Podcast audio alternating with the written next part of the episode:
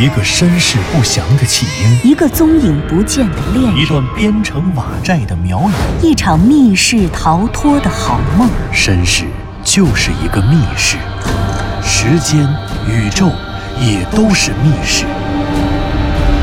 既然逃出去了，就别再回来，再回来。请听长篇小说《望山没有南风向》第一百零七集。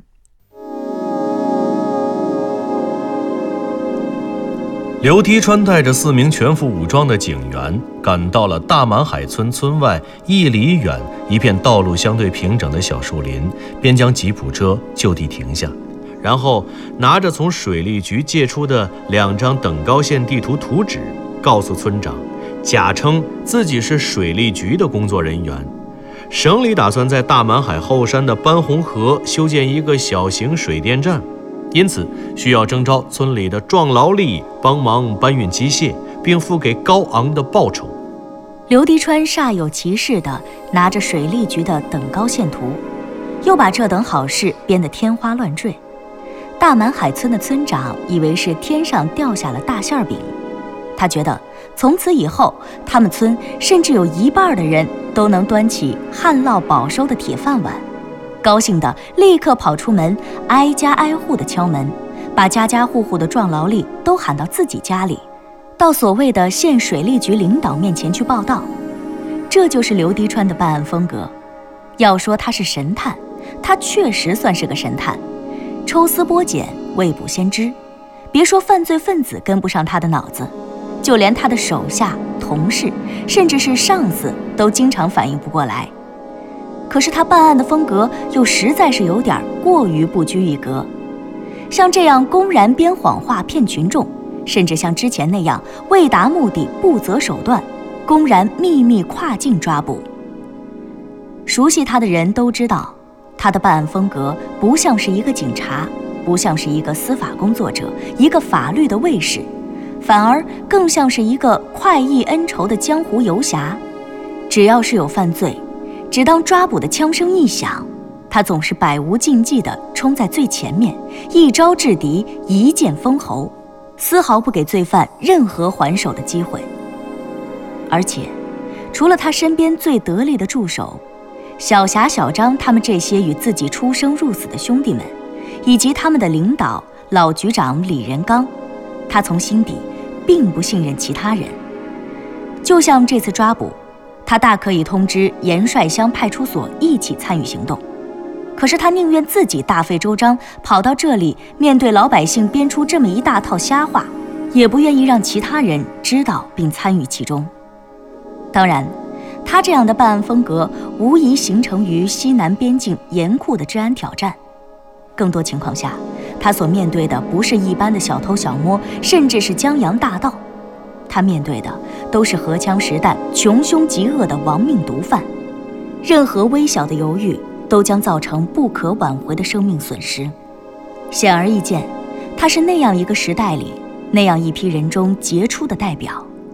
当我们在安宁的城市中成长、衰老的时候，他们仍然战斗在和平与战争的边境线上，用睿智、果敢和铁血，守卫着国家与正义的边界。那一天的八点钟，当太阳照亮大满海群山中最深的一条山沟时，一行五人果然顺利抓住了本案的三个嫌疑人。他们分别是二十二岁的倪荣、十九岁的教尼和十七岁的教赛。第一个被抓住的就是左手手腕处有一道新鲜伤疤的教尼。叫尼站在村长家院子的正中央。刘迪川和小霞一眼就认出了他手上的那道疤痕，那伤疤与县公安局停尸房里的那具尸体中中指指甲的宽度完全吻合。显然，他手上的伤疤正是死者在这个世界上最后一次挣扎的证据。叫尼被刘迪川单独喊到了院外，刘迪川一眼就看出这是一个腼腆懦弱的男孩，他趁教尼没有注意。绕到他的身后，一个擒拿，跟着就用手铐把他的两只手背后铐了起来。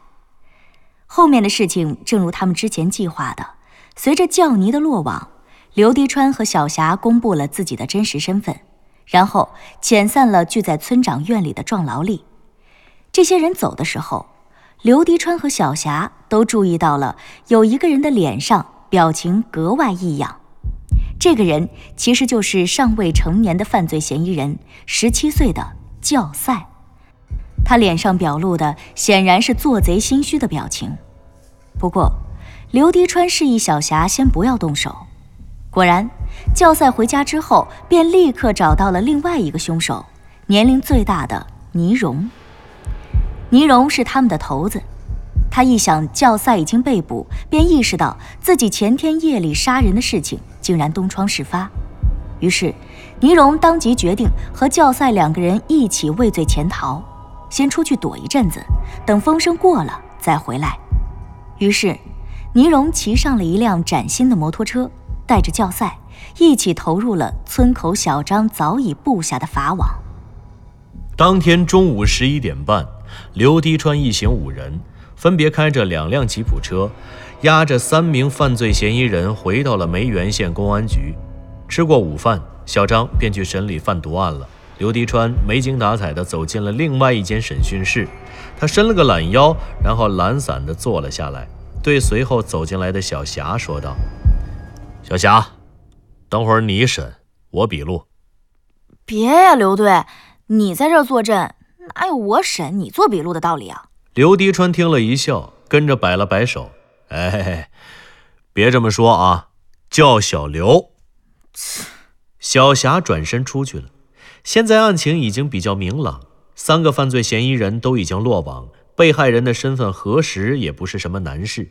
现在审讯无非是问清楚他们作案的动机，另外就是核实他们的作案细节。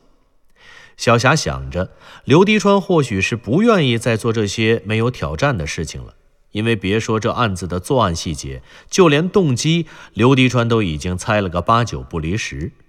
在中午吃饭的时候，他就跟小霞打了个赌，他说自己打赌，这三个凶手作案的动机肯定和钱和财产有关系。小霞很不解，问他为什么。他指了指楼下院里停着的那辆从倪荣那里缴获的摩托车，显然这辆摩托车在大满海，以至于在整个梅园县都算是令人艳羡的巨大财富。而这辆车显然与这三个苦穷的山民小伙子以及那个被杀死的被害人都格格不入。他们从头到脚，从生态到气质，哪儿像是骑得起摩托车的人呢？这四个人都不像，刘队，难道你的意思是说？小霞放下了手里的饭勺，似乎有些明白了。她迟疑了一下，说道：“刘队，你是说他们之所以杀死那个被害人，可能是因为分赃不均？不，那倒也不一定。我只是说啊，跟钱有关，跟财富有关。不过你说分赃不均。”这个倒也不是不可能，可要是这样，问题可就严重了。如果是分赃不均然后杀人，那这赃物是怎么来的？会不会是四个人一起打劫谋财害命得到的赃物呢？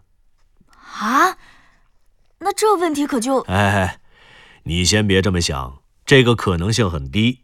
不过也确实得做一下这种假设，因为如果真是这样。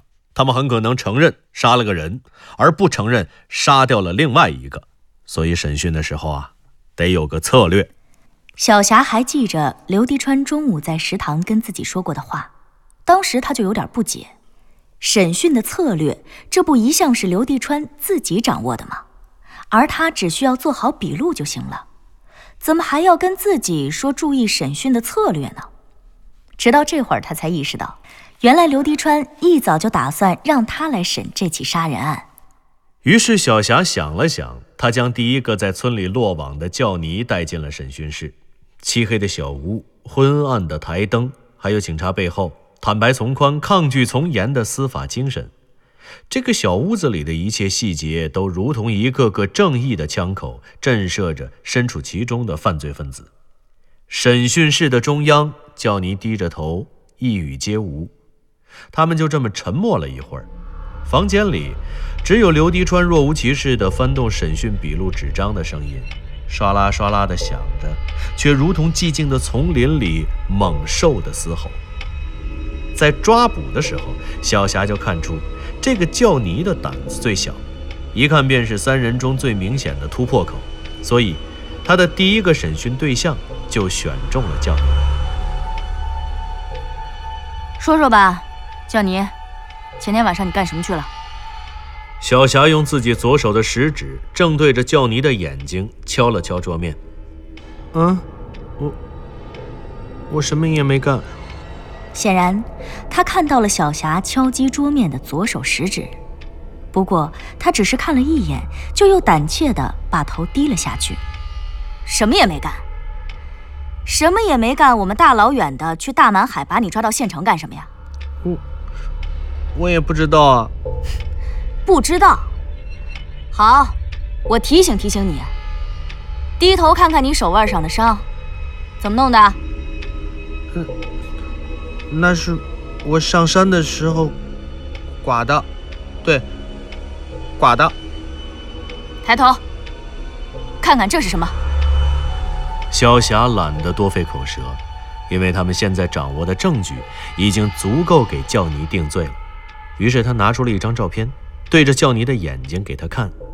照片上正是被杀人的左手，他左手中指里面的血丝非常清楚。而死者死后皮肤上形成的尸斑，更令做贼心虚的叫尼触目惊心。看清楚了，这指甲里可是有你的血，你说不说都足够给你定罪了。叫尼原本只是偷眼瞟了一下小霞手中的尸体照片，他正发愁着无处安放自己胆怯的眼神，可就在这时，小霞猝不及防地猛拍了一下桌子。别说本来就高度紧张的犯罪嫌疑人，就连坐在一边无所事事、用手指转笔的刘迪川都被吓了一跳。紧跟着，小霞大喊了一声：“说！”小霞的这声喊，彻底击垮了焦妮原本就脆弱不堪的心理防线。他一边颤抖一边说道：“是是是是倪荣，是倪荣带我们干的。带你们干什么？”掐掐死啊！不，是是呛死，呛死艾娜。什么时候？怎么干的？为什么你们杀了艾娜，村里人都没有人来报警？那那艾娜是村里的祸害，整天欺负人。他爸早就死了，妈也改嫁了，所以他死了，全村高兴还来不及。你们什么时候杀的人？怎么杀的？就就是前天夜里，李荣带着我和焦赛把艾娜约到那个河边嘛，然后我们跟他要工钱，他不给嘛，我们就把艾娜就把艾娜给呛死了，然后就扔到河里面去了。要工钱？嗯，我们给他干活呢嘛，之前说好的，可干完他就不给钱了。他欠你们多少钱？五千，一个人五千。什么？干什么活？一个人挣五千块钱？叫你此话一出，小霞和刘迪川不约而同地对视了一眼。五千块钱，这在那个年代，人均收入一两百块钱的边城，简直是不可思议的天文数字。他们二人的神经都因此骤然紧张起来。难道这又是一起贩毒大案？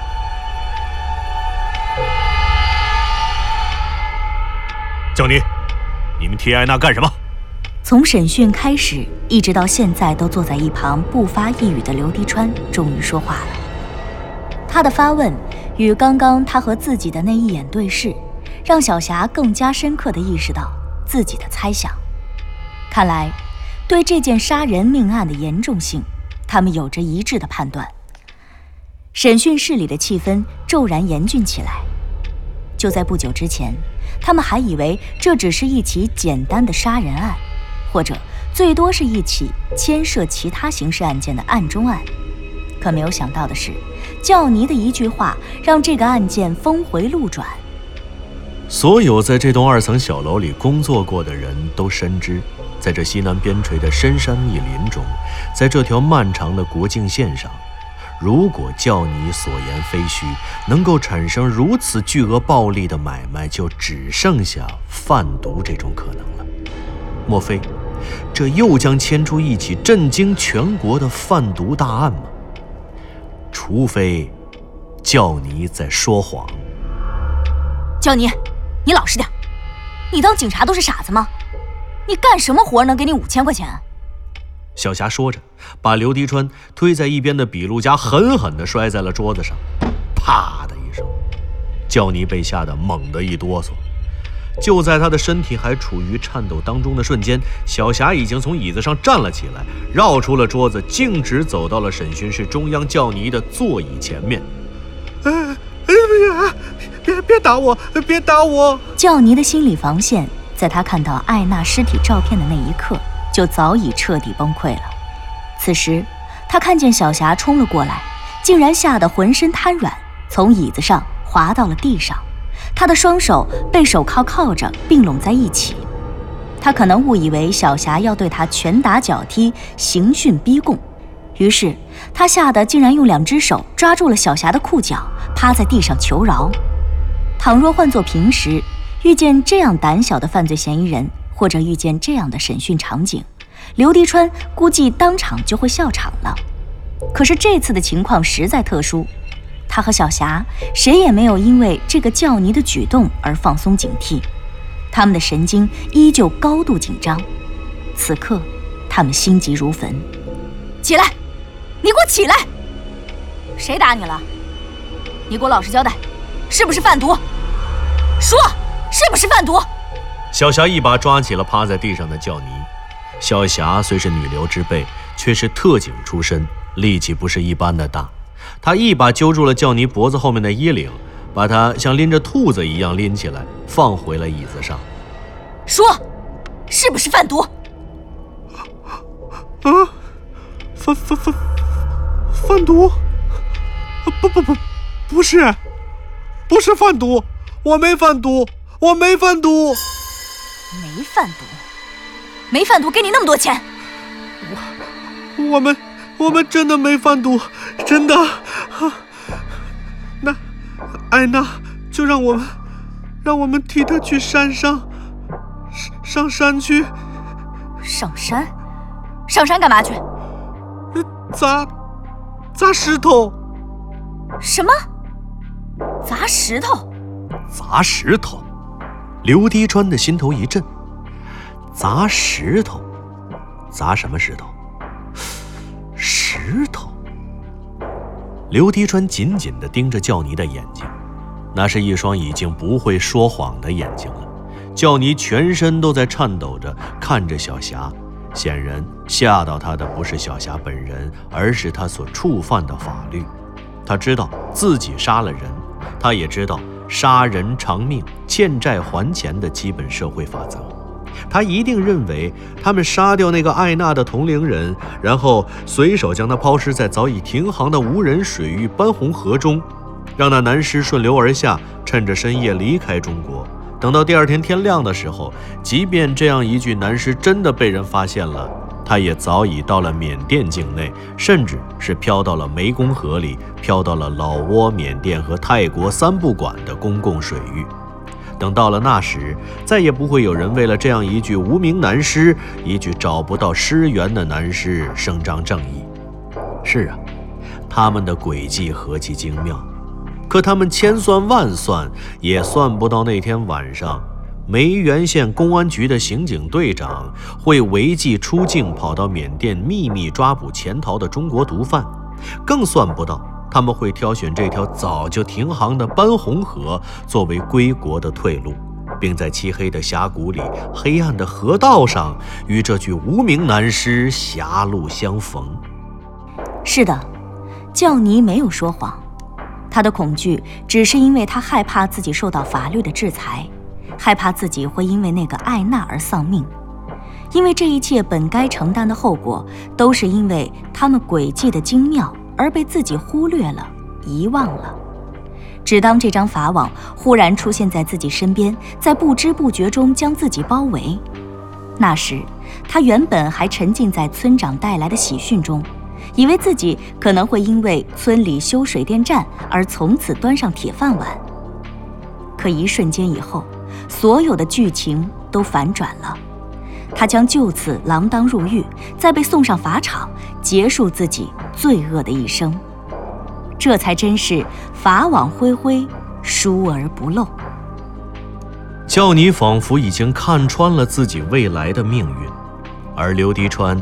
也仿佛通过他的眼睛看穿了他此时的心境，这真的已经是一双不会骗人的真诚的眼睛了。可问题是，他没有骗人，可他却分明说的是艾娜让他们去山上砸石头，然后能分给他们五千块钱。如果他们没有骗人，什么石头能这么值钱？钻石吗？金矿吗？要么？是翡翠。刘迪川摇了摇头，不可能，不可能，这些根本都不可能！别说大满海，就算是整个梅园县境内，也不会出产这些珍贵的宝石或者矿石啊。可如果不是这样的石头，还能有什么石头值这么多钱？叫你，你老实点，抗拒从严，你知道吗？你已经杀了人，要是再敢胡说八道，罪加一等。不不，我没胡说，真的，安娜，真就是让我们上山给他砸石头。石头？什么石头值这么多钱？我，我们也不懂是什么石头，啊，就是一种表面有画的石头。什么？你说什么？刘迪川听到他说一种表面有画的石头时，心中一震。什么叫表面有画的石头？什么？什么意思？